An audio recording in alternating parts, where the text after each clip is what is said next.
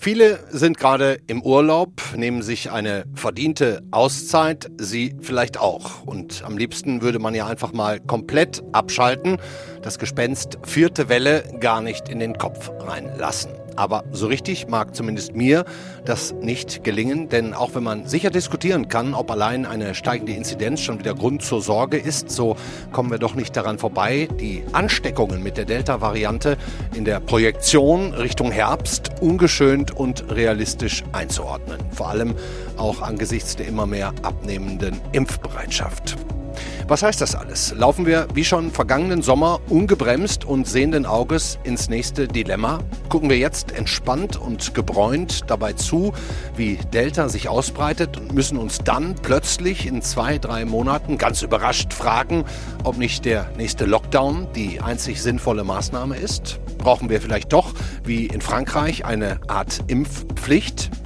Darüber reden wir heute unter anderem mit einem Medizinhistoriker, der uns die Impfskepsis erklärt, mit der, der einem Professor der Universität Mainz, der über die Gruppen, die Bevölkerungsgruppen spricht, die noch nicht geimpft sind und natürlich auch mit unseren internen Spezialisten. Herzlich willkommen beim FAZ-Podcast für Deutschland. Heute ist Dienstag, der 27. Juli. Ich bin Andreas Krobock. Schön, dass Sie dabei sind.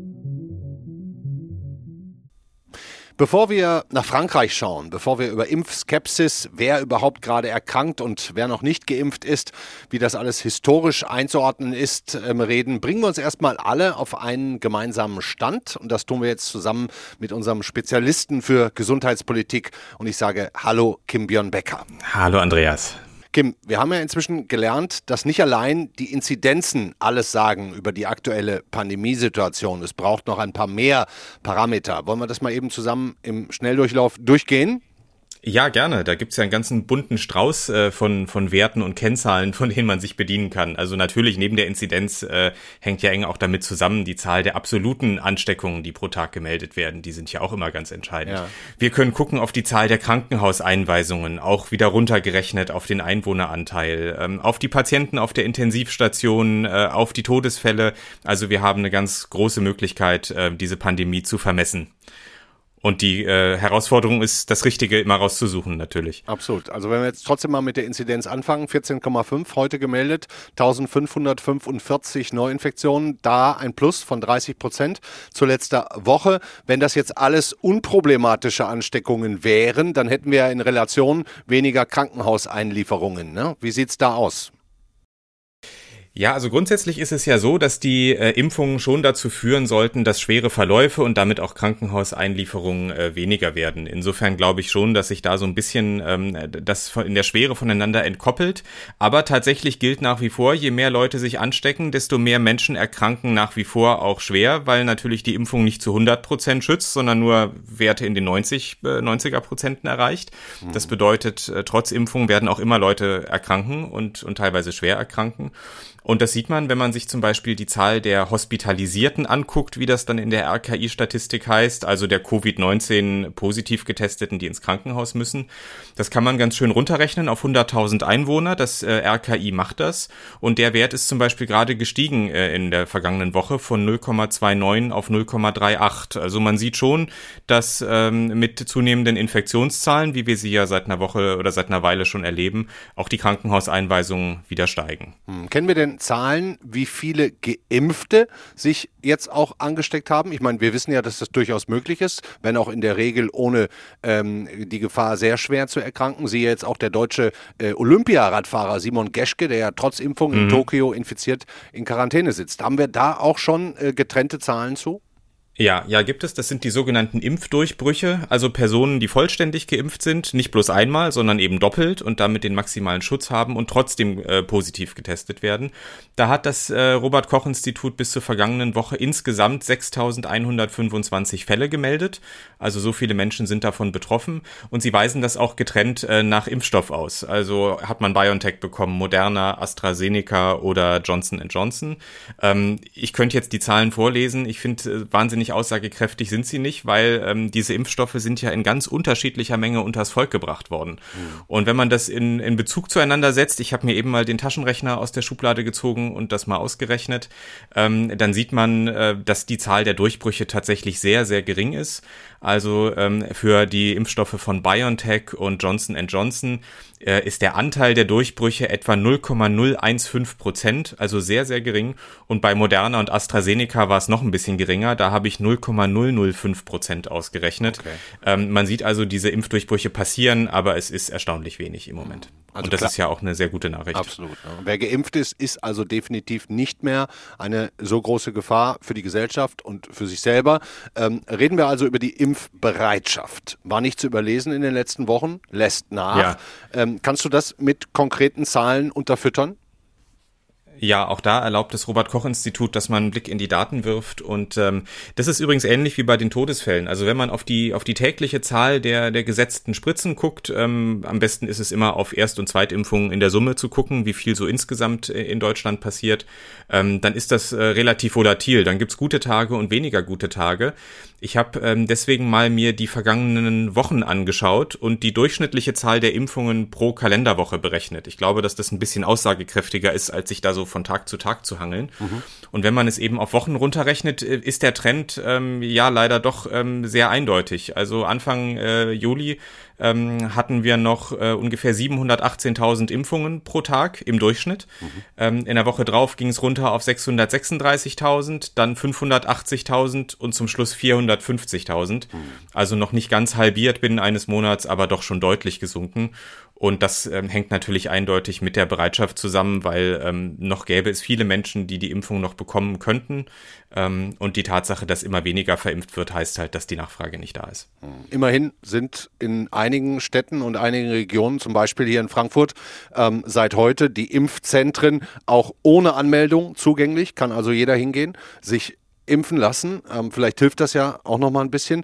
Ähm, aber alles zusammen in der Hochrechnung, ähm, Kim, Neuinfektionen, die ja jetzt deutlich hochgehen, Delta-Variante fast 80 Prozent Anteil der Neuinfektionen, weniger Impfungen. Ist das eine Kombination, die, wie Christian Drosten ja auch schon angekündigt hat, uns nicht vor einer vierten Welle im Herbst mehr schützen ja, kann? Ja, da ist er ja nicht der Einzige äh, von den Fachleuten, die äh, entsprechend mahnende Worte schon gefunden haben dafür. Ähm, das ist natürlich immer schwierig, ist genau vorherzusehen, weil sich in dieser Corona-Pandemie vieles, was man für richtig hielt, dann doch wieder erübrigt hat mit der Zeit. Mhm. Aber die Kombination aus sinkender Impfbereitschaft und steigenden Infektionsfällen ähm, plus das ja nach wie vor Delta, äh, also die gefährliche und ansteckendere Delta-Variante, Variante noch in der Ausbreitung befindlich ist, ähm, sind natürlich alles insgesamt ähm, nicht so tolle Vorzeichen.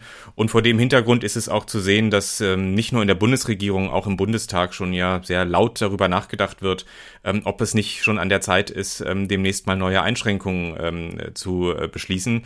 Das wird jetzt ganz konkret über Reiserückkehrer äh, wird drüber diskutiert, ob die sich nicht viel mehr testen lassen müssen. Ja. Ähm, etwa so jede zehnte Infektion wird wohl aus dem Ausland eingeschleppt, ähm, hat man kürzlich ausgerechnet.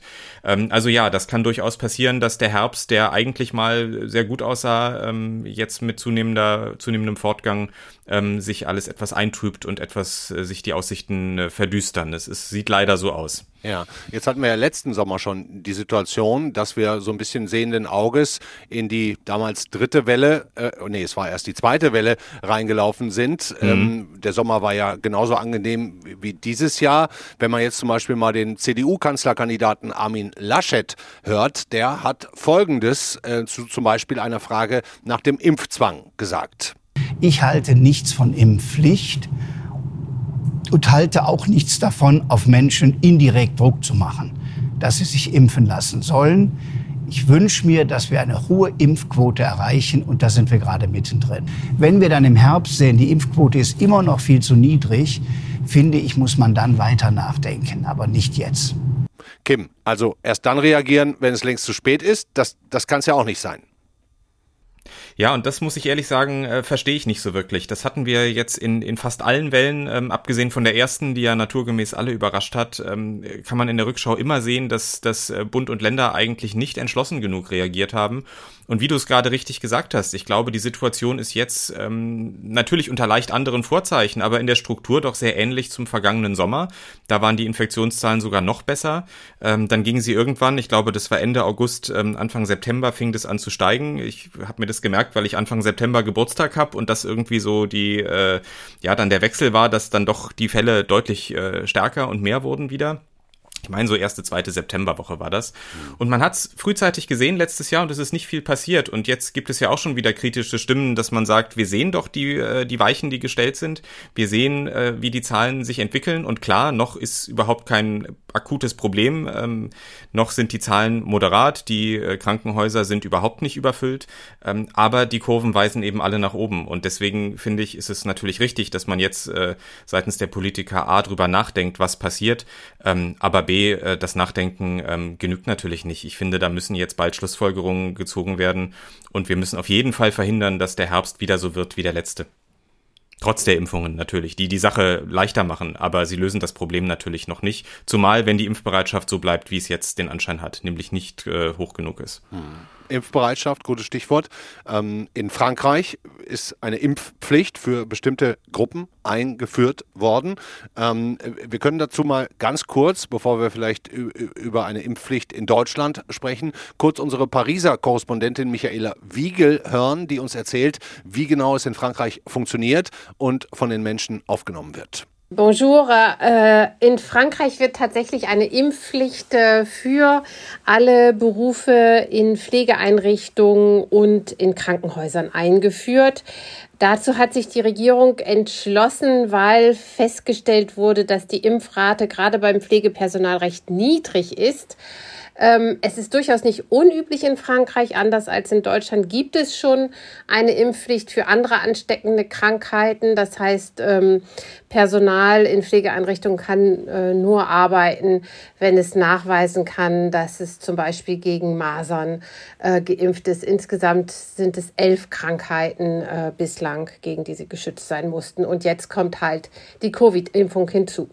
Kim, was sind denn die aktuellen Pläne der Bundesregierung und der Länder zum Thema Impfpflicht? Ich, ich lese da nur unterschiedliche Meinungen. Ja, das ruckelt sich jetzt in diesen Tagen zusammen. Also erstmal muss ja überhaupt entschieden werden, wann man sich äh, eigentlich trifft. Was ich so heute gehört habe, ist, dass doch der starke Wunsch besteht, dass man das in den nächsten 14 Tagen macht. Ähm, und dann äh, ist natürlich die entscheidende Frage, äh, worauf können sich Bund und Länder dann einigen? Also ich glaube, was relativ leicht fällt, ähm, ist das, was, was man ja schon lesen konnte, dass Spahn die Zahl der Tests ähm, verstärken will für Reiserückkehrer, dass man zumindest an der Flanke versucht, sich so ein bisschen äh, abzusichern und abzudichten.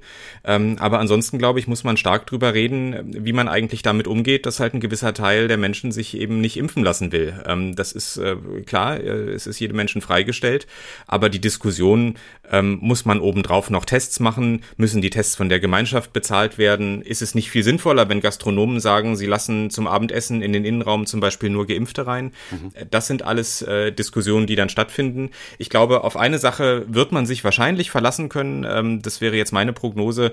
Äh, und zwar dahingehend, dass die Regierung gesagt hat, wenn ein neuer Teil-Lockdown verhängt werden muss, sollten die Zahlen sehr stark steigen ähm, wird der Geimpfte nicht besonders stark treffen. Ich glaube, dass es ein riesengroßer Fehler wäre, Geimpfte einzubeziehen, weil das das Kerninteresse der Impfung eigentlich äh, unterwandern würde.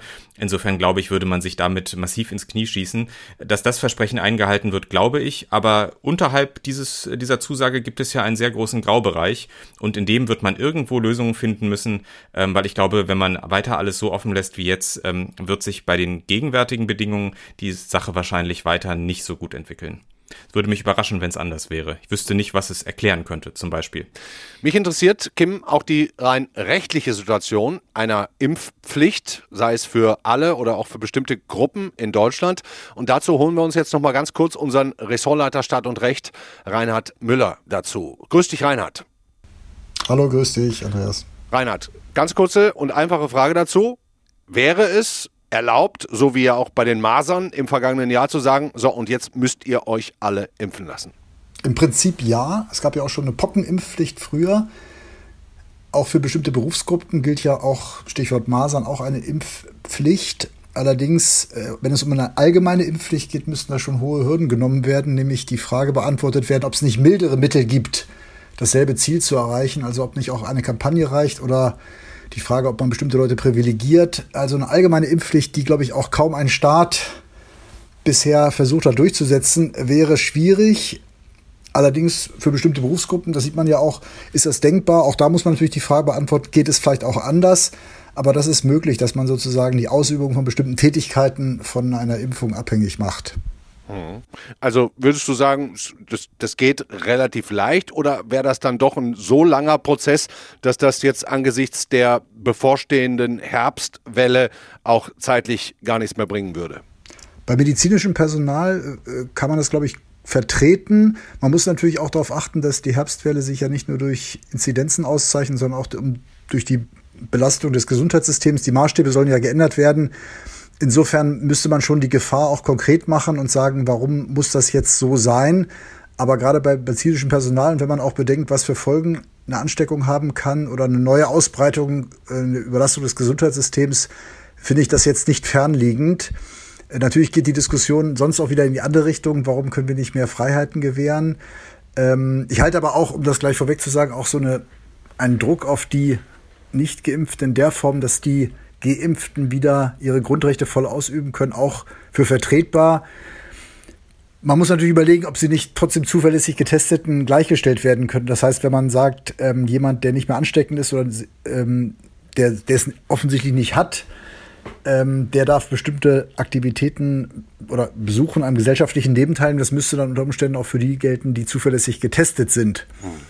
Aber im Prinzip ist eine Impfpflicht äh, möglich, ja. Mhm. Kim, wenn ich dich da jetzt auch nochmal mit einbeziehen darf und euch beide zum Abschluss auch nochmal fragen darf. Ähm, ihr kennt ja die, die deutsche Politik beide schon sehr lange und, und, und auch sehr gut. Es wird jetzt vieles diskutiert, viele Modelle stehen im Raum. Was haltet ihr beide denn für die wahrscheinlichste Lösung in den nächsten Wochen und Monaten?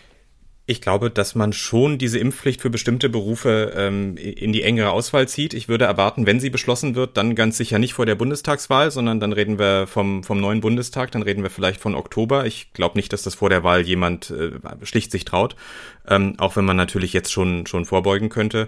Ähm, was medizinisches und pflegerisches Personal ist, ähm, betrifft, finde ich, ist es fast, äh, also würde ich eine ethische Verpflichtung sehen, wenn man sich um andere teilweise kranke Menschen kümmert, ähm, dass man sich dann eben besonders schützt und für diese Menschen keine Gefahr, äh, dass, dass keine Gefahr davon ausgeht. Insofern würde ich, würde ich da ähm, ähnlich argumentieren wie, wie Herr Müller vorhin, dass ähm, sich dort das ganz gut begründen lässt.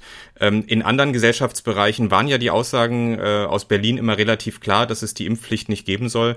Aber auch da würde ich sagen, muss man vielleicht mal den Winter abwarten. Aber eine hohe Wahrscheinlichkeit würde ich eher einer selektiven Impfpflicht für bestimmte Berufsgruppen ähm, beimessen, wenn die Zahlen deutlich steigen sollten. Bei einer allgemeinen Impfpflicht würde ich sagen, ja, 50-50, zufallsverteilt.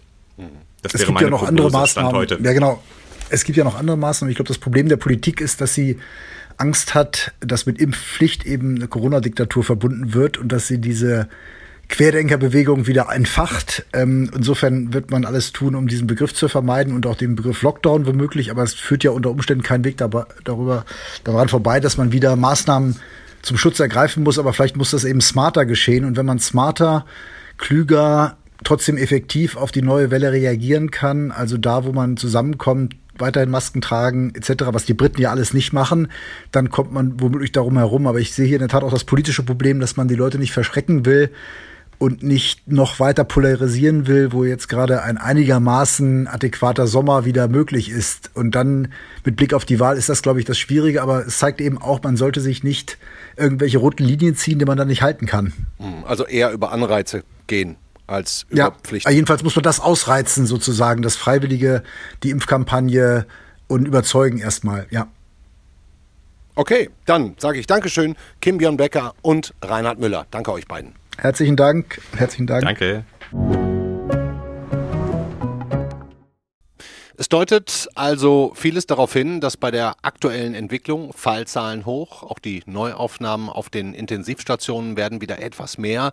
Delta übernimmt das Corona-Kommando und gleichzeitig wird das Impftempo, wir haben es gerade gehört, langsamer und langsamer. Vierte Welle, ich höre dir trapsen. Aber wen erwischt es eigentlich gerade am meisten und wer ist noch nicht geimpft und lässt sich auch nicht impfen? Das alles besprechen wir jetzt mit dem Leiter der klinischen Epidemiologie an der Uni Mainz. Er hat auch die Gutenberg Covid-19-Studie mitgeleitet und kann seine Erkenntnisse jetzt mit uns teilen. Hallo, Philipp Wild. Schönen guten Tag, Herr Grobock. Wenn wir vielleicht noch mal ganz kurz zu Ihrer Studie, der Gutenberg-Studie, ähm, was vorweg sagen können. Mich hat ja schon tatsächlich am meisten überrascht daran, wie viele Menschen schon Covid hatten und überhaupt nichts davon wussten. Ne, es war, glaube ich, ein äh, Anteil von 40 Prozent. Äh, können Sie da vielleicht nochmal ins Detail gehen, wie viele Menschen Sie da auch ähm, sozusagen untersucht haben und wie sicher das ist? Ja, sehr gerne. Also wir haben ja eine bevölkerungsbasierte Stichprobe untersucht, das heißt eine Stichprobe über die Einwohnermeldeämter, in der wirklich ähm, alle Leute aus der Bevölkerung abgebildet sind. Und äh, wir haben die Menschen ähm, alle einen PCR-Test unterzogen, wir haben Antikörper im Blut gemessen und die Leute befragt, ob sie eine Infektion hatten. Ja. Und haben dabei eben sehen können, äh, dass von den Leuten, die infiziert waren, 42 Prozent davon nicht wussten in der Tat, Boah. dass war, äh, ist natürlich ein beträchtlicher Anteil. Auf der anderen Seite muss man sagen, natürlich ist vorher schon vermutet worden, dass es eine hohe Dunkelziffer gibt. Nur wie hoch sie wirklich denn äh, ist, das war noch nicht bekannt. Mhm. Und dieses 80 Prozent etwa, die nochmal ähm, dazukommen, das ist äh, was, was jetzt auch vom Robert-Koch-Institut nochmal bestätigt werden konnte. Hm. Würde man das hochrechnen? Ich würde es jetzt fast sogar als äh, gute Nachricht deuten. Dann wäre das ja mit dem Immunschutz, den es die ohne zu wissen Erkrankten hätten, doch eine ganz ordentliche Anzahl auf Deutschland hochgerechnet. Absolut, also äh, es ist nicht ganz eine äh, Verdopplung, aber annähernd fast ne, der, der, äh, der bereits bekannten Infektion. Ganz wichtig ist aber natürlich zu wissen, wenn ich eine Infektion durchgemacht habe, schützt es mich leider nicht davor, sie erneut zu bekommen, gerade dann, wenn eine neue Variante wie zum Beispiel die Delta-Variante kommt, die ansteckender und infektiöser ist. Hm.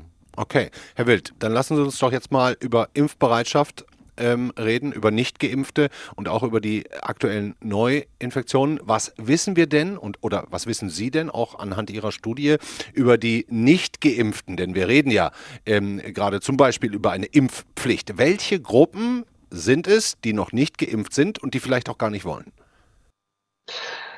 Ja, das ist ähm, ähm ganz ähm, heterogen.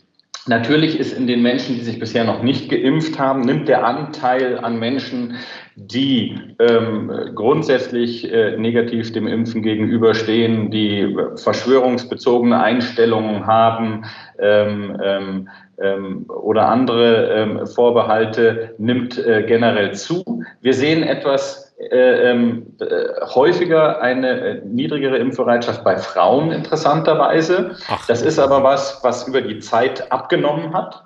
Wir sehen, dass ältere Menschen dem offener gegenüberstehen als jüngere Menschen, was ja. sicher damit zu tun hat, dass sie natürlich auch wissen, dass sie äh, wahrscheinlicher einen schwereren Verlauf bekommen. Mhm.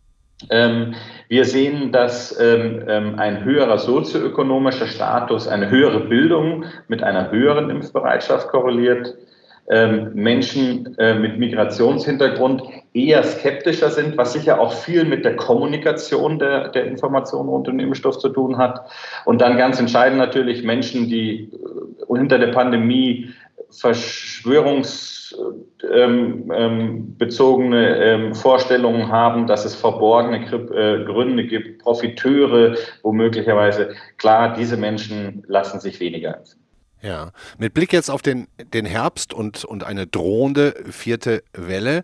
Ein Ergebnis Ihrer Studie war, dass Kinder nicht Treiber der Infektion sind. Das wird ja im Moment immer häufig diskutiert. Was passiert, wenn jetzt äh, in den ersten Bundesländern auch wieder die Schulen aufmachen? Da können Sie sich ähm, aufgrund Ihrer Daten sicher sein.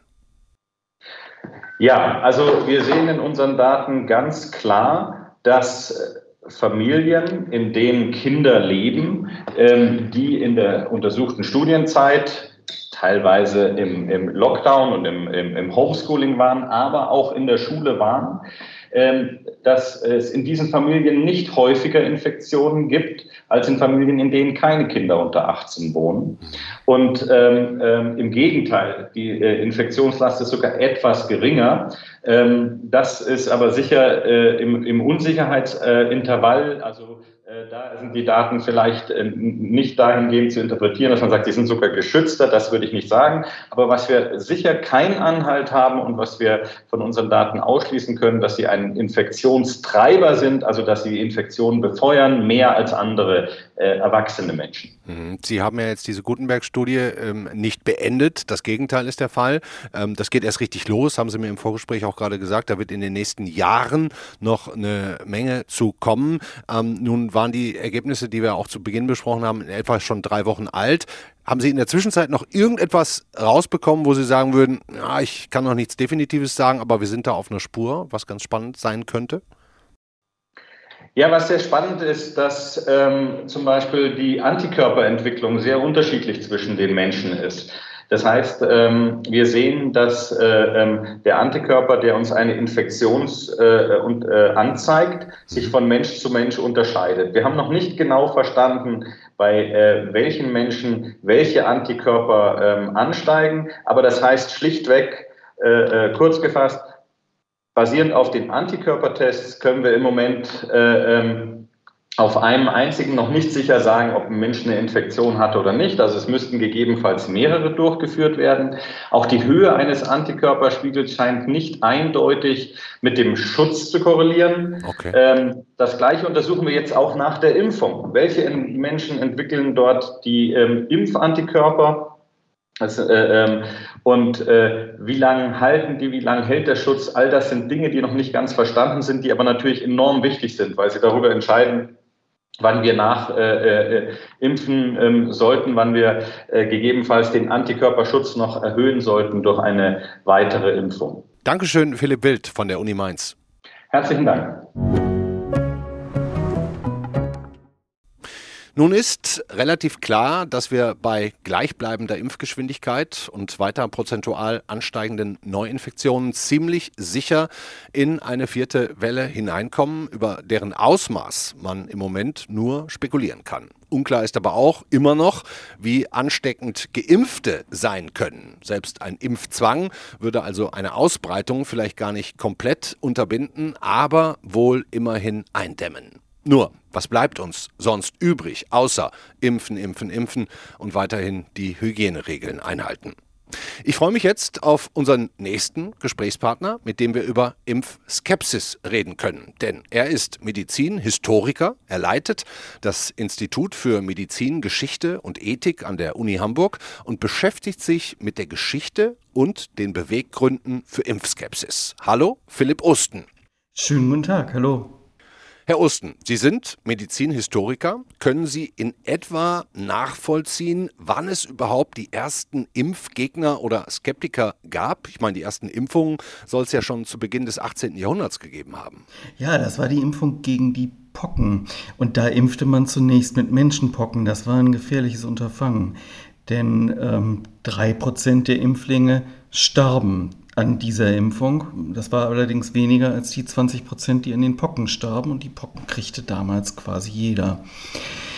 Als dann die Kuhpockenimpfung aufkommt, da gibt es durchaus ganz interessante Schriften von unterschiedlichen Medizinern, die sagen, Mensch, das muss doch erst mal länger erprobt werden. Jenner hatte ja immerhin 21 Personen, an denen er das ausprobiert hat. Der erste war der Sohn seines Gärtners, der wurde also erst mit Kuhpocken infiziert und danach dann kriegte er die echten Pocken äh, von seinem Arzt eingeflößt. Mhm. Das ist also sozusagen ein Menschenversuch gewesen, Wann der war das Ausmaß ungefähr? hatte. Das war 1796 war diese erste versuchsweise Impfung durch Jänner und 1799 hat er das dann veröffentlicht. Und schon 1803 wird die Impfung eingeführt in Bayern und in Hessen und Bayern wird sie 1807 dann zur Pflicht. Also es ist die erste Impfpflicht, die wir überhaupt auf der Welt haben. Also schon über 200 ähm, Jahre, ne, dass wir Impfpflicht mal hatten. Ja, richtig. Nicht? Das ist also schon eine, eine, eine längere Zeit und es spielt also beispielsweise für Bayern natürlich für das Nation Building auch eine ziemliche Rolle. Denn Ähm, das bedeutet, dass erstmals aus den Kirchenbüchern die Namen in Impfregister übertragen werden, die bei den Innenministerien geführt werden. Ministerialbeamte werden angestellt, es werden Ärzte angestellt, das sind die einzigen Ärzte, die man überhaupt in seinem Leben für gewöhnlich zu Gesicht bekam in dieser Zeit. Und diese Impflisten waren dann die ersten Melderegister Europas. Und, und wann waren die ersten populären Impfgegner auf dem Plan? Lässt sich das auch äh, zurückverfolgen? Ja, das lässt sich ganz gut datieren. Das ist so um 1850 gewesen. Ja. Interessanterweise eben lange nach der Einführung dieser ersten Impfpflichten. Wie kommt das? Das habe ich mich auch gefragt. Ähm, das liegt wahrscheinlich daran, dass erstmals die Medizin und vor allen Dingen die Naturwissenschaften nun wirklich anerkannt Leitwissenschaften geworden sind. Ich meine, denke zurück in die Zeit um 1800, Streit der Fakultäten, wie Kant das beschrieben hat. Und in dieser Zeit war es so, dass die Philosophie unangefochten Leitwissenschaft war. Die Theologie sträubte sich noch dagegen, aber die Mediziner, die konnten eigentlich nichts. Die konnten Prognosen abgeben, aber mehr ist es tatsächlich nicht, was sie, was sie wirklich erreichen konnten. Und das ändert sich in diesen 1840er Jahren, als die Naturwissenschaften aufhören, danach zu fragen, was sind die philosophischen Grundlagen der menschlichen Natur. War zu Gründungszeiten von Deutschland damals, ne? 1848, 49? Ja, das ist ganz interessant. Also einer der virulentesten Impfgegner, ein Herr Nittinger, ein Stuttgarter Arzt, der hat auch äh, teilgenommen am Sturm auf die Frankfurter Hauptwache. Und es gibt also einen Nachruf auf ihn, der ihn als ganz vernünftigen Mann in dieser Studentenzeit beschrieb, aber sagt, dass der dann eben halt völlig sich der Spinnerei und der Impfgegnerschaft verschrieben habe ähm, in der Zeit danach. Also er hat über 20 Impfgegnerschriften herausgegeben, ähm, internationale Kontakte geknüpft. Äh, interessant, was die machen. Die geben auch eigene Zeitschriften heraus, die, die Impfgegner. Ähm, das ist schon eine ganz interessante kulturelle Bewegung auch. Ja, und ich meine, seitdem, das sind ja inzwischen über 170 Jahre, gibt es beständig Menschen, die Sinn und Zweck von Impfungen bezweifeln.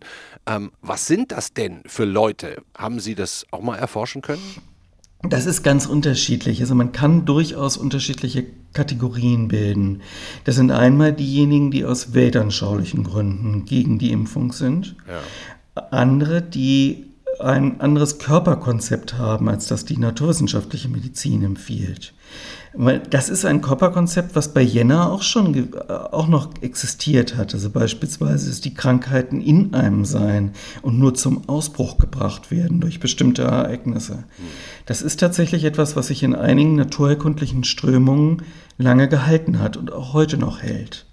Uns bleibt das ein bisschen verborgen, weil die wissenschaftliche Literatur wenig darüber berichtet. Aber in dem medikalen Markt, der ja auch heute noch sehr, sehr divers ist, existieren diese Vorstellungen eben noch immer. Hat sich denn die Menge, die, die Anzahl der Zweifler und Skeptiker in den letzten Jahren, Jahrzehnten verändert? Oder ist, ist es im, im Grunde immer die gleiche Menge? Man, man sagt ja, es seien jetzt so in etwa 5 Prozent der Bevölkerung ähm, die so zu den Impfgegnern zu zählen sind. Die Frage ist, wie kann man das ablesen? Wir können das natürlich ganz gut ermitteln an der Zahl derjenigen, die ihre Kinder zur Masernimpfung bringen, die sie zweimal impfen lassen. Da kann man sagen, gut, das sind Leute gewesen, bevor die Impfpflicht eingeführt worden ist äh, gegen die Masern, die eben nicht zu den Impfskeptikern gehörten. Und da haben wir dann ungefähr eine Zahl von 10 Prozent. Da ah, müsste man dann auch nochmal diejenigen wegrechnen, die sozusagen aus laissez-faire die Kinder nicht vorgeführt haben. Und ich würde sagen, wir haben höchstens eine Zahl von, von 5 bis 7 Prozent der Bevölkerung, die zu den Hardcore-Impfgegnern, Impfskeptikern gehören. Hm. Können Sie denn in etwa abschätzen, wie viele davon ähm, sich auch niemals impfen lassen werden? Oder gäbe es da auch welche noch drunter, die theoretisch mit Anreizen oder eben auch einer Pflicht zu überzeugen wäre? Das ist auch wieder eine interessante Frage. Ich glaube, es lohnt sich wirklich mit den Leuten zu sprechen. Ähm, und ihnen die Krankheit darzustellen. Beispielsweise ist das große Potenzial bei Impfungen wie den Masern, dass man die Menschen davon überzeugen kann, ihre Kinder impfen zu lassen, weil sie damit andere schützen dieses Argument, das zieht bei Covid im Moment ja noch nicht ganz, weil wir nicht genau wissen, ähm, sorgen die Impfstoffe wirklich zuverlässig für eine sterilisierende Immunität, wie man das nennt. Mhm. Dann spielt Skepsis natürlich eine große Rolle. Nicht? Also mRNA-Impfstoffe, dieser ganze Mechanismus dahinter ist durchaus kompliziert, aber ich glaube, dass man ihn mit ein wenig Mühe den Menschen durchaus verständlich machen kann. Mhm. Jetzt sagen Sie, man muss mit denen reden. Ähm, wie würden Sie denn zu der Einführung einer Impfpflicht oder äh, einem Impfzwang, sei es für alle oder für bestimmte Bevölkerungsgruppen, stehen? Der Gesetzgeber ist dazu angehalten, möglichst die Regelungen zu treffen, die zum Ziel führen, ohne größten Zwang zu verursachen. Mhm. Und die, eine, Impfpflicht, eine Impfpflicht wäre durchaus eine ziemlich drakonische Maßnahme vor dem Hintergrund, dass man ja über Freiwilligkeit möglicherweise auch Impfquoten erreichen könnte, die suffizient sind, die Erregerausbreitung zu verhindern. Wenn wir eine Impfquote von über 80 Prozent bei Covid haben, könnte eine ganze Menge erreicht sein.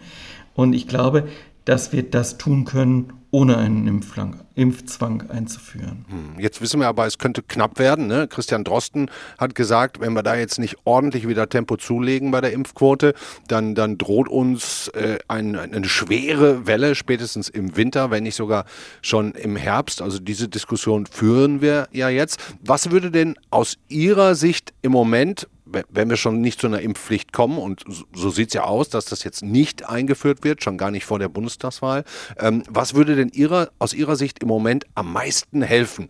Also auch die Gruppen zu erreichen, die wir gerade noch nicht erreichen, die 15- bis 35-Jährigen ähm, oder eben auch die sozial schwächeren Schichten oder Migrations... Auch da lohnt sich, auch da lohnt sich natürlich ein Blick auf die vergangenen Impfungen.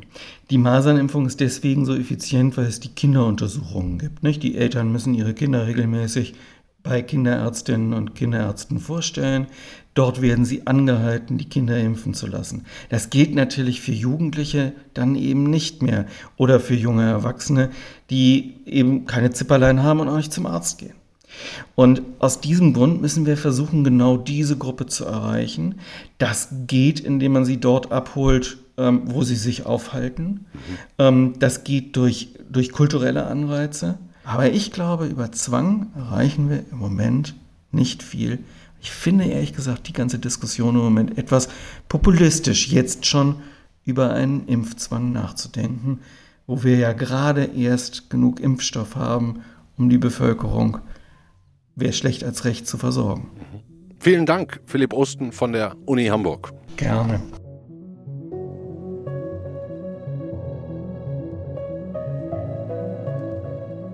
Ja, das war der FAZ-Podcast für Deutschland an diesem Dienstag, den 27.